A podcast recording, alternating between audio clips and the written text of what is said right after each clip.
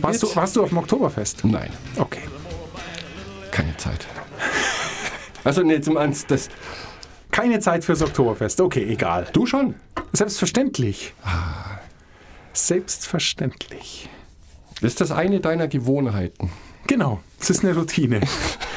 Und es war ganz schlimm natürlich, weil ich musste jetzt die Routine ja unterbrechen. Aber ich habe sofort wieder reingefunden. Also alle Abläufe innerhalb der Routine, alle Gewohnheiten konnte ich sofort abrufen und abspulen. Wunderbar. Bestellen, trinken, austreten, wiederholen, heimtorkeln. Es ist Wahnsinn. Es hat einfach richtig gut funktioniert. Du merkst, da ist einfach, da ist, ja, wenn man was über Jahre lang trainiert, Das wollte ich gerade sagen. Ich glaube, der Trick bei einer guten Gewohnheit, Routine ist regelmäßiges Wiederholen. ja, ja. Gut, sonst wäre es wahrscheinlich auch keine Routine, oder? Wir sprechen heute natürlich über nicht Oktoberfest, sondern Gewohnheiten, aber es ist ein gutes Beispiel, glaube ich.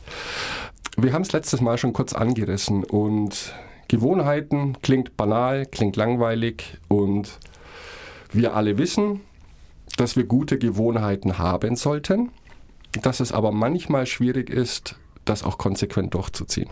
Der Autor des Buches, die 1%-Methode, minimale Änderungen, maximale Gewinne oder so ähnlich, propagiert in seinem Buch die vier Gesetze der Verhaltensänderung. Der Hintergrund ist, wir haben, du hast das auch letzte Woche erwähnt, Gewohnheiten sind gut, weil sie uns viel Denkarbeit abnehmen. Und manche Dinge könnten wir wahrscheinlich im Alltag gar nicht so gut leisten, wenn wir nicht gute Gewohnheiten hätten. Problem ist, wir erkennen unsere Gewohnheiten oft gar nicht. Das heißt, wenn man es routinemäßig abspult, also mir geht es so, dass ich etwas tue, was ich jeden Tag tue, und dann aber doch manchmal kurz überlegen muss, habe ich das jetzt eigentlich schon getan? Weil das so im Unterbewusstsein und so automatisch läuft, dass man sich gar nicht mehr erinnern kann. Minimale Veränderungen, das ist der Knackpunkt, die 1%-Methode. Das heißt natürlich nicht, dass wir nur 1% ändern, weil es schwierig ist zu definieren, sondern die Betonung ist, nur kleine Dinge ändern. Und die Summe der Kleinigkeiten ergibt hinterher etwas wirklich Großes. Lustigerweise, die Medien und wir selber sehen manchmal Dinge anders. Das heißt, wenn jemand großartigen Erfolg hat, dann ist unsere erste Reaktion häufig, der hat etwas Fantastisches geleistet, eine große Überwindung von Angst zum Beispiel oder ein großes Sportprogramm schnell investiert. Und wir denken immer, dass diese großen Ereignisse durch große Investitionen unsererseits kommen. Es sind aber die Kleinigkeiten. Und da ist das Schwierige, weil niemand interessiert sich für Kleinigkeiten. Also eine Zeitung würde nie berichten, dass irgendein Profisportler heute mal zwei Schokoriegel gegessen hat, anstatt einem. Banalitäten. Wir konzentrieren uns auf die Gewinne. Und wo wir letzte Woche geändert haben, das ist das Spannende, als ich dich bat, überleg dir eine neue Identität in deinem neuen Lebensjahr. Denn, und das war sehr brutal, finde ich, und das ist nach wie vor für mich schwer zu verdauen. Die Idee dahinter ist, viele Menschen nehmen sich diese Neujahrsvorsätze zum Beispiel oder zu Geburtstagen oder wichtigen Terminen im Leben. Ab morgen, ab nächstes Jahr werde ich das und das tun. Und es funktioniert nicht. Wir alle wissen das. James Clear hat uns aber aufgezeigt, warum es nicht funktioniert. Und das ist die Problematik für uns alle, die das sehr schmerzhaft macht, finde ich. Be vielleicht bedingt. Ich hack kurz ein, bevor wir über unsere neuen Identitäten sprechen. Was mich sehr freut, Ich weil dann kann, ich, dann kann ich endlich alles hinter mir lassen. Ich habe äh, nach wirklich langer Zeit mit einer Freundin telefoniert, die dann gehustet hat. Dann habe ich gesagt, du liebe Güte, rauchst du noch? Hat sie gesagt, nein, ich habe aufgehört. Dachte ich mir, super. Rauchen Okay. aufhören ist schwierig. Dann habe ich gesagt, wow, super, Rauchen aufhören ist schwierig. Und sie hat mir dann gesagt, dass sie unmöglich hätte von heute auf morgen aufhören können zu rauchen. Da sind wir nämlich bei die, genau diesen Neujahrsvorsätzen. Also diese Woche rauche ich noch, aber nächstes, nächste Woche ist ja neues Jahr, da rauche ich dann nicht mehr. Genau. Funktioniert nicht. Dann habe ich sie gefragt, wie sie es gemacht hat. Und sie hat gesagt, sie hat genau, letztendlich, so hat sie es nicht formuliert, aber sie hat genau die 1%-Methode genommen. Sie hat gesagt, das war bei ihr ein jahrelanger Prozess. das Rauchen aufzuhören, weil sie irgendwann mal gemerkt hat, dass es ihr nicht gut tut, dass sie sich da verändern wollte, aber natürlich auch so smart war, zu wissen, dass sie nicht von heute auf morgen aufhören kann. Also kann sie jetzt entweder jedes Silvester sagen, ab morgen höre ich auf, macht dann drei Tage, raucht drei Tage nicht, fängt wieder an, alles bleibt beim Alten.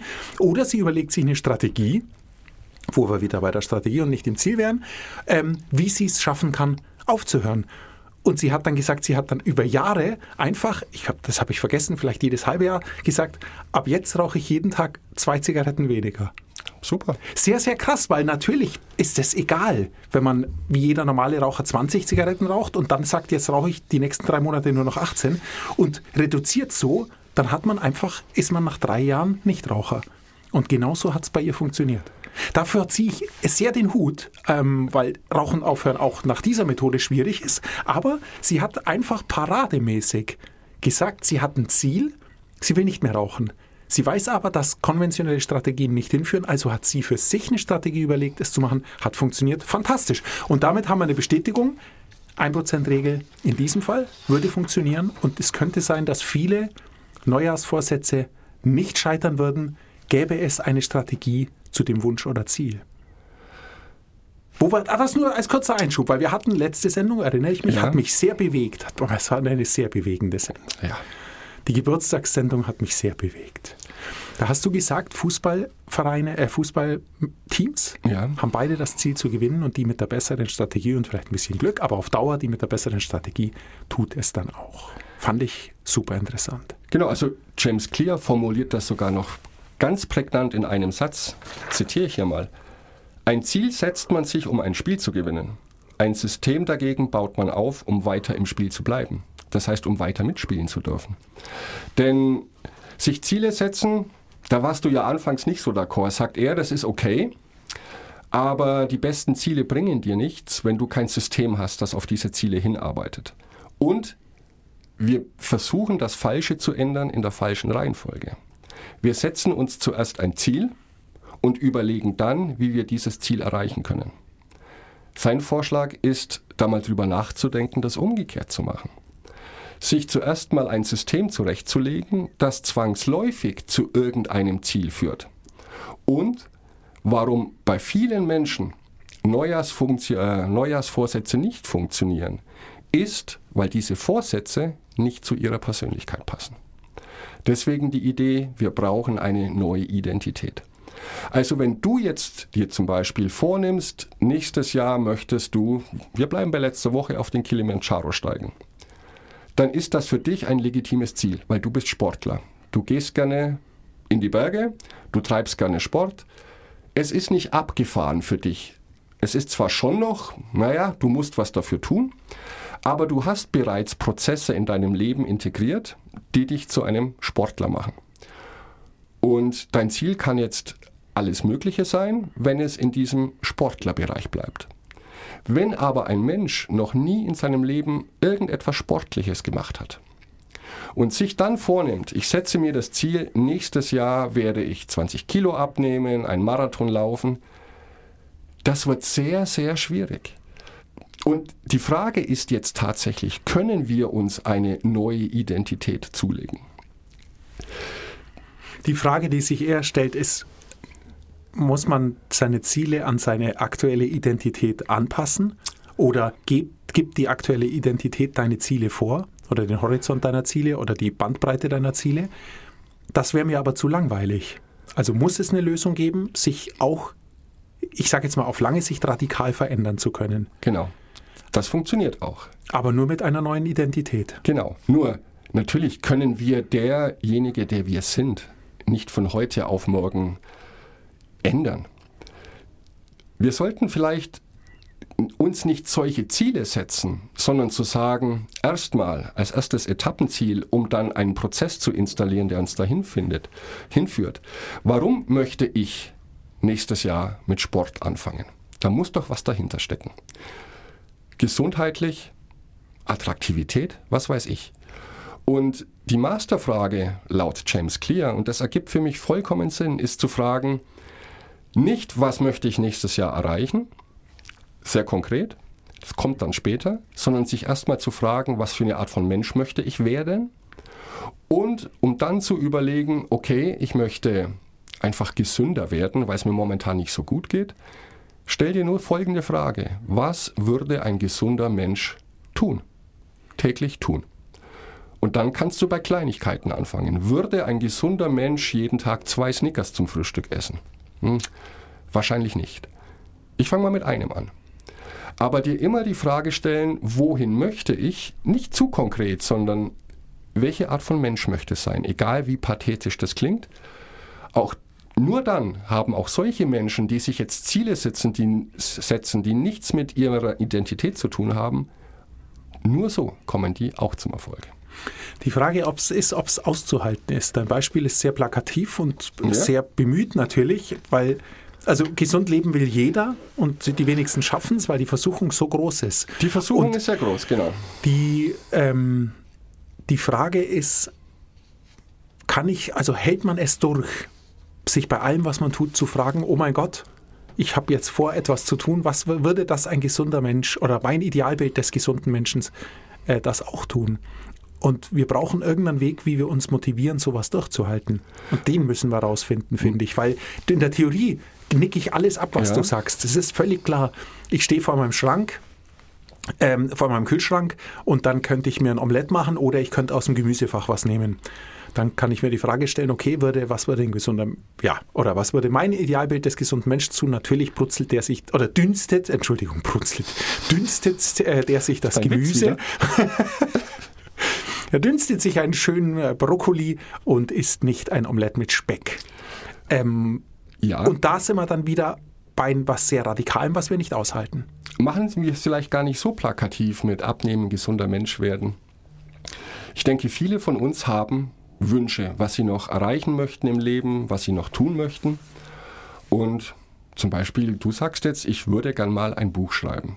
Ja, dann kann, und du hast es noch nie gemacht, sagen wir mal dann kannst du dir jetzt vornehmen, nächstes Jahr schreibe ich ein Buch zum Thema XY. Da du das aber noch nie getan hast, ist es für dich, obwohl es ein sehr konkretes Ziel ist, sehr diffus.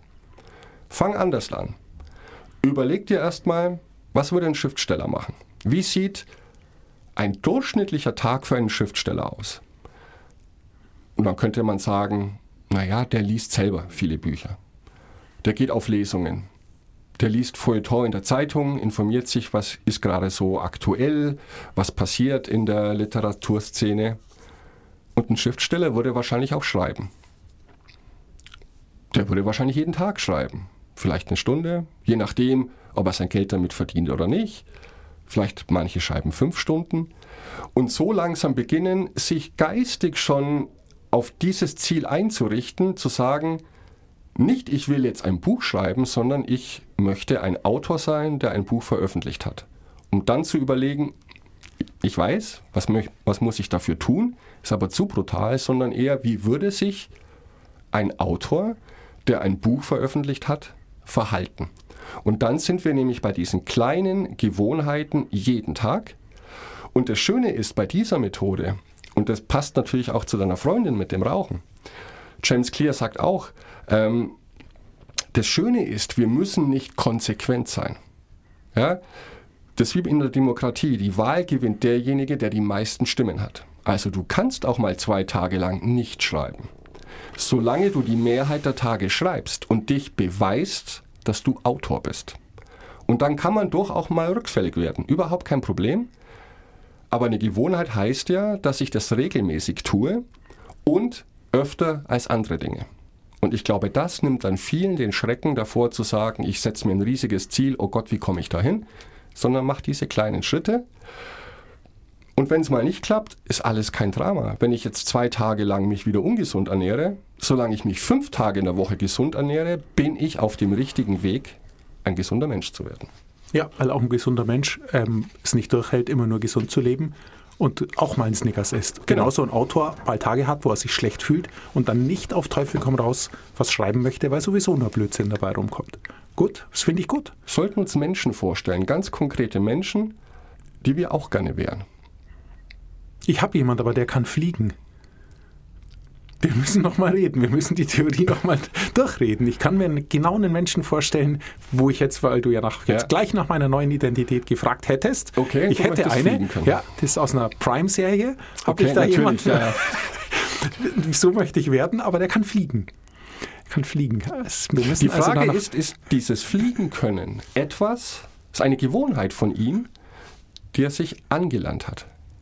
Oder ist das eine Fähigkeit, mit der er geboren wurde? Weil dann sieht schlecht für dich aus, lieber Chris. Nee, er ist damit nicht geboren worden, aber er hat sie sich auch nicht angelernt. Das ist leider etwas komplexer. Das sieht sehr Es ist komplex leider aus. etwas komplexer. Ja. Aber nein, nein, Spaß beiseite. Die, ich finde die Idee ähm, theoretisch sehr gut. Ja. Und ich weiß nicht, wie sie in der Praxis funktioniert. Ich muss zugeben, dass ich das so noch nie verfolgt habe. Ich auch nicht. Deswegen bin ich sehr begeistert von diesem Buch. Okay. Zum einen mal dieser brutale Hammer, den man ins Gesicht geschlagen bekommt, so quasi egal, was du dir vornimmst. Wenn du nicht der Mensch dafür bist und dich selber nicht als dieser Mensch siehst, sind die Chancen sehr gering. Es könnte funktionieren, klar, aber der Aufwand für dich ist brutal. Versuch deine Identität zu ändern, so blöd das klingt, aber in der Hinsicht zu sagen, wie würde sich ein Mensch, der ich gerne wäre, regelmäßig verhalten. Nicht zu 100% schafft keiner, wie würde der sich regelmäßig verhalten. Und das Interessante ist ja, die Gewohnheiten, die wir haben, die definieren unsere Identität. Das heißt, wir können sagen, ich bin ein, ich bin ein Langschläfer. Wenn Menschen das sagen, heißt das, sie können diese Identität als Langschleifer beweisen, indem sie es jeden Tag tun, durch ihre Routine, lange schlafen. Das zu knacken ist natürlich brutal schwierig. Aber wenn ich mir ein anderes Mindset zulege und zu sagen, okay, ich wäre gern ein Frühaufsteher, wie verhält sich ein Frühaufsteher? Da gehört ja nicht nur dazu, den Wecker auf 5 Uhr zu stellen, sondern auch am Tag vorher früher ins Bett zu gehen. Äh, vielleicht die Essens- und Trinkgewohnheiten ändern, um besser schlafen zu können. Sich dieses visualisieren, wie verhält sich ein Mensch, der ich gerne wäre, und dann entstehen Gewohnheiten. Und die müssen wir ganz minimal in unser Leben integrieren. Das geht nicht von heute auf morgen. Aber das ist viel besser, als zu sagen, so Schluss damit, ich höre jetzt auf oder beginne mit etwas. Aber Mix, jetzt lass mal die Hosen runter. Wenn du, wenn du schon so, ähm, so begeistert bist davon, Ja. du hast es dir doch selbst überlegt. Gibt es denn dann eine Persönlichkeit oder eine, ja, eine Persönlichkeit fiktiver Natur, von der du dir vorstellen könntest, das wird mein neues Ich? Und hast du selbst dir überlegt, gibt es bei mir Gewohnheiten und Routinen, die ich transformieren will in die, die ein mein besseres Ich haben würde? Kann ich mir sehr gut vorstellen. Und zwar? Es geht ja nicht darum, dass ich mich als Mix jetzt komplett auflöse und versuche, ein komplett anderer Mensch zu sein. Weil Identität ändern klingt so dramatisch. Das ist nicht gemeint, sondern zu sagen, ich möchte zum Beispiel ja, noch viel mehr Podcasts machen mit dir, mit anderen. Ähm, was muss so eine Person tun? Äh, wie sieht ein Tag von dem aus? Ja, dazu gehört dann noch mehr Lesen, noch mehr Schreiben. Ähm, ich glaube, das ist schon der richtige Weg, um in diese Richtung zu kommen und um letztendlich dieses Ziel zu erreichen. Denn, ja, nehmen wir das Beispiel Schriftsteller. Was, was ist ein Schriftsteller? Ja, schreibt er einmal im Jahr einen Roman über vier Wochen und hört dann auf? Ist er immer noch Schriftsteller? Es ist sehr schwierig. Aber sich Menschen oder Persönlichkeiten oder nur Punkte aus Persönlichkeiten rauszupicken und zu sagen, das würde mich interessieren. Ich glaube, das würde mir auch Spaß machen. Kann ich mir sehr gut vorstellen. Dir ist aber auch bewusst, dass sowas immer Kosten verursacht. Dass du, also die, die Vorstellung ist in der Theorie sehr schön, es Ja. ist sehr angenehm, aber du verursachst natürlich Kosten. Das heißt, wenn du mehr Podcasts machen möchtest, kannst du dir das sehr gut vorstellen und du weißt auch, okay, ähm, das bedeutet ja, 10 Minuten Podcast bedeutet eine Stunde Vorbereitung im Schnitt, Genau. was auch, wie auch immer. Aber wie du schon gesagt hast, wenn du das wirklich schon immer, oder wenn es dein wirklicher Wunsch wäre, würdest du es ja schon tun. Du tust es aber ja nicht, weil du nicht an deine Wünsche glaubst oder weil du nicht der Typ wärst, der sich Wünsche auch durch harte Arbeit verdienen kann. Das hast du ja oft genug bewiesen, sondern das Problem ist ja, dass du dich dann entscheiden müsstest, für diesen Wunsch etwas anderes aufzugeben. Und ich glaube, der, vor der Illusion müssen wir uns nämlich absolut verabschieden. Das ist nämlich genau das große Problem. Also wir können, was wir nicht können, was nie klappt, ist uns etwas Neues aufzubürden, in der Hoffnung, dass wir effizientere Menschen werden, die so viel mehr rausholen, um das so viel besser zu machen.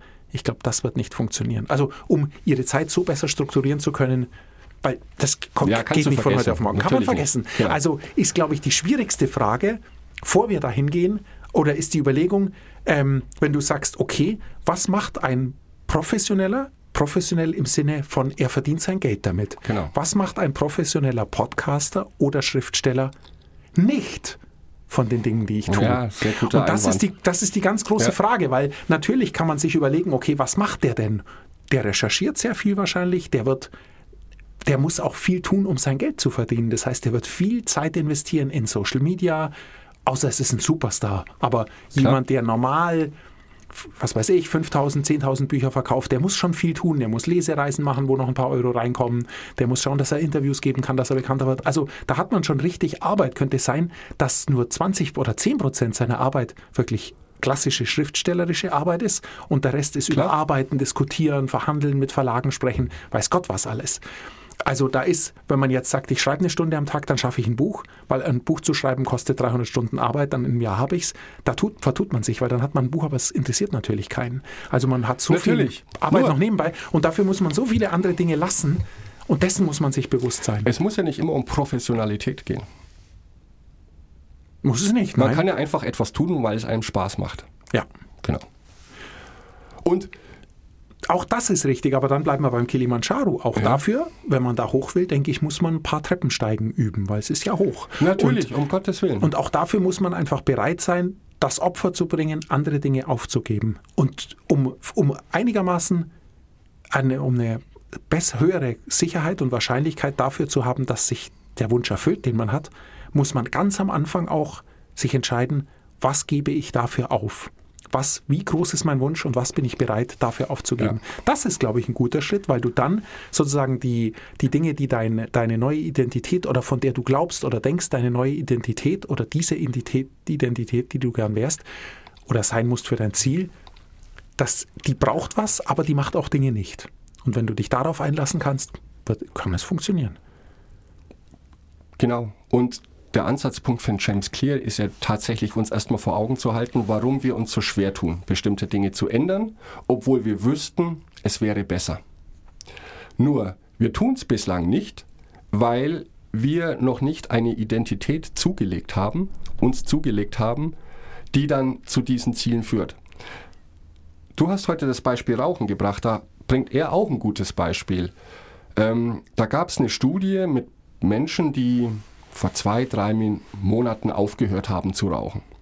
Und dann kam jemand und bot denen eine Zigarette an.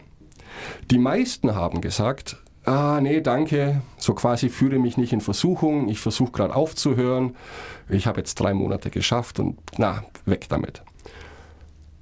Ein kleiner Teil dieser Menschen hat gesagt, nein, danke, ich bin nicht Raucher. Und das ist genau das, was James Clear meinte. Die einen denken immer noch, sie sind Raucher, die jetzt krampfhaft nicht rauchen. Und die anderen Personen haben sich im Prinzip eine neue Identität zugelegt, nämlich eine Identität als Nichtraucher. Und überlegen, würde ein Nichtraucher eine Zigarette annehmen? Nein. Und die ganz souveräne Antwort war, nein, danke, ich bin Nichtraucher. Und die haben es auch durchgehalten, oder? Die haben es Ja. tendenziell in Langzeitstudien durchgehalten, während andere natürlich können es auch durchhalten, aber tendenziell sind viele rückfällig geworden, weil sie sich selber immer noch als Raucher sehen. Das heißt, dieser Switch im Kopf hat nicht funktioniert. Und deswegen jemand, der seit 40 Jahren nur auf dem Sofa liegt, ähm, Sport überhaupt kein Interesse hat, der wird es kaum schaffen zu sagen, ab nächstes Jahr fange ich an, weil von außen die Menschen sagen, hey komm, mit 40 musst du langsam, der Arzt sagt, Freundinnen sagen, geht so nicht. Es kommt nicht von ihm selber und deswegen wird er vielleicht beginnen, Sport zu treiben, aber solange dieser Mensch sich nicht als sportlicher Mensch sieht, wird es schwierig. Deswegen hat James Clear die vier Gesetze der Verhaltensänderung eingeführt. Ich liste dir mal kurz die Gesetze auf und dann sprechen wir im Detail darüber. Das finde ich sehr spannend. Es sind auch gute Hacks dabei, die viele, glaube ich, deiner Fragen beantworten. Das erste Gesetz, eine Gewohnheit muss offensichtlich sein. Bezieht sich auf den Auslösereiz jeder äh, Routine. Das zweite Gesetz, eine Gewohnheit muss attraktiv sein. Dann wird es schon schwierig. Das dritte Gesetz, eine Gewohnheit muss einfach sein. Je weniger wir darüber nachdenken müssen, umso besser. Und das vierte Gesetz, eine Gewohnheit muss befriedigend sein. Das bezieht sich auf die Belohnung, die wir durch eine Gewohnheit haben. Beginnen wir mal das erste Gesetz. Eine Gewohnheit muss offensichtlich sein. Deswegen sagte ich auch am Anfang, äh, kennen wir alle unsere Gewohnheiten, gute wie schlechte? Ich glaube nicht, denn da wir oder da Gewohnheiten per se ganz viel automatisiert ablaufen und sich auch einschleichen können, wissen wir das alles gar nicht. Und jetzt möchte ich ganz kurz mit dir über das japanische Eisenbahnsystem sprechen. Ich meine, die sind berühmt dafür, auf die Sekunde genau zu sein, was ihre Shinkanse heißt, die Züge, ja, diese japanischen ICEs. Was aber noch viel faszinierender ist, seit es diesen Shinkanse gibt, gab es noch keinen einzigen Unfall. Und natürlich machen die Lokführer, ähm, die Streckenwärter, die machen das alle professionell und machen das gewohnheitsmäßig. Warum sind die so viel besser als zum Beispiel in anderen Ländern, wo es dann durchaus passiert, dass alle paar Jahre mal ein schweres Zugunglück auftritt?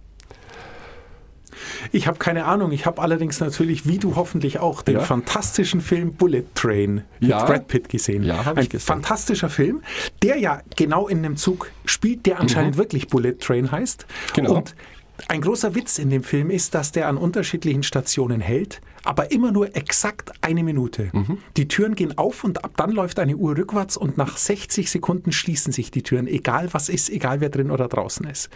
Und das allein schon, also das ist einfach ein ganz kleines Zeichen, wenn das stimmt. Das weiß ich nicht, weil es ist ja, ja. ein Film. Aber sollte das stimmen, dann sieht man schon, wie radikal der Ansatz ist und wie viel dem untergeordnet wird, dass die Züge pünktlich sind. Weil das ist natürlich nicht möglich. Und ich will auch kein System, wo es so ist. Weil ich habe Leute, die haben Handicaps. Da möchte ich, dass der Zug auf Natürlich. die wartet, bis die Ja. einsteigen können. Ich finde, es geht nicht, weil wenn du im Rollstuhl sitzt, wirst du in einer Minute nicht in diesen Zug kommen. Also ähm, ich, ich finde es gut, wenn Züge pünktlich sind.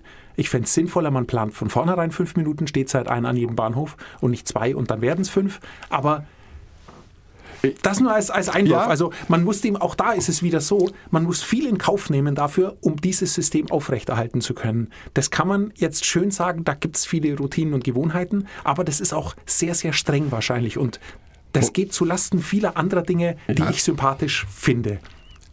Aber Oh, schieß los, Entschuldigung. Du hast zu 100% recht. Und ich möchte auch gar nicht auf die Pünktlichkeit dieses Shinkanse-Zug eingehen, weil da gibt es natürlich auch dann Lokführer, die sich umbringen, wenn sie es nicht schaffen. Es geht darum, Fehler zu vermeiden. Und die Japaner, oder zumindest die Eisenbahngesellschaft, weiß sehr wohl, dass wenn du eine bestimmte Handlung professionell jeden Tag ausführst, wird es zur Routine, was einerseits gut ist. Andererseits ist eine Routine dann schlecht, wenn es automatisiert passiert. Deswegen haben die ein System eingeführt, das nennt sich Point and Tell. Es kommt uns super komisch vor. Aber ein Lokführer steigt zum Beispiel in seine Lokomotive ein, zeigt mit dem Finger auf den Parkhebel und sagt dann laut, obwohl er alleine ist, der Zug ist in Parkposition. Dann bekommt er ein Signal grün, er zeigt mit dem Finger auf die grüne Lampe und sagt, ich habe Ausfahrt bekommen. Er wiederholt auch, welche Geschwindigkeit er hat und er muss mit dem Finger auf das Display zeigen und laut sagen, was da gerade passiert. Dadurch schaffen die das wohl, dass nichts zur Routine wird. Das heißt, wenn dann was anderes mal angezeigt wird, aber in 99 Fällen vorher war alles okay und jetzt kommt einmal nicht okay, besteht die Gefahr, dass durch diese Routine der Lokführer das übersieht. Deswegen muss er drauf zeigen und es laut aussprechen. Okay. Ja, ja, finde ich, ist interessant. Ist, Es ist schwer vorstellbar, aber das wäre ein Hack zum Schluss. Wir haben ja noch drei weitere Gesetze für nächste Woche. Ein Hack, um überhaupt mal herauszufinden, welche Routinen wir haben. sich selber beobachten, was man tut und mit dem Finger drauf zeigen und es aussprechen. Ich stehe auf. Hallo Zahnbürste, wir beide putzen jetzt meine Zähne. Genau. Okay. Es ist schwer vorstellbar, aber ich stimme ihm dazu 100% zu. Gerade schlechte Angewohnheiten schleichen sich irgendwann ein und man merkt das gar nicht mehr. Und erst indem man, Achtung, Achtsamkeit zeigt für sein eigenes Verhalten, werden viele Gewohnheiten, die wir haben, erstmal offensichtlich. Und das ist der erste, erste Schritt zur Änderung einer Gewohnheit. Schau dir an, was du jeden Tag tust, schreib das auf und bewerte das in drei Kategorien. Die Gewohnheit ist okay, die ist schlecht oder die ist neutral.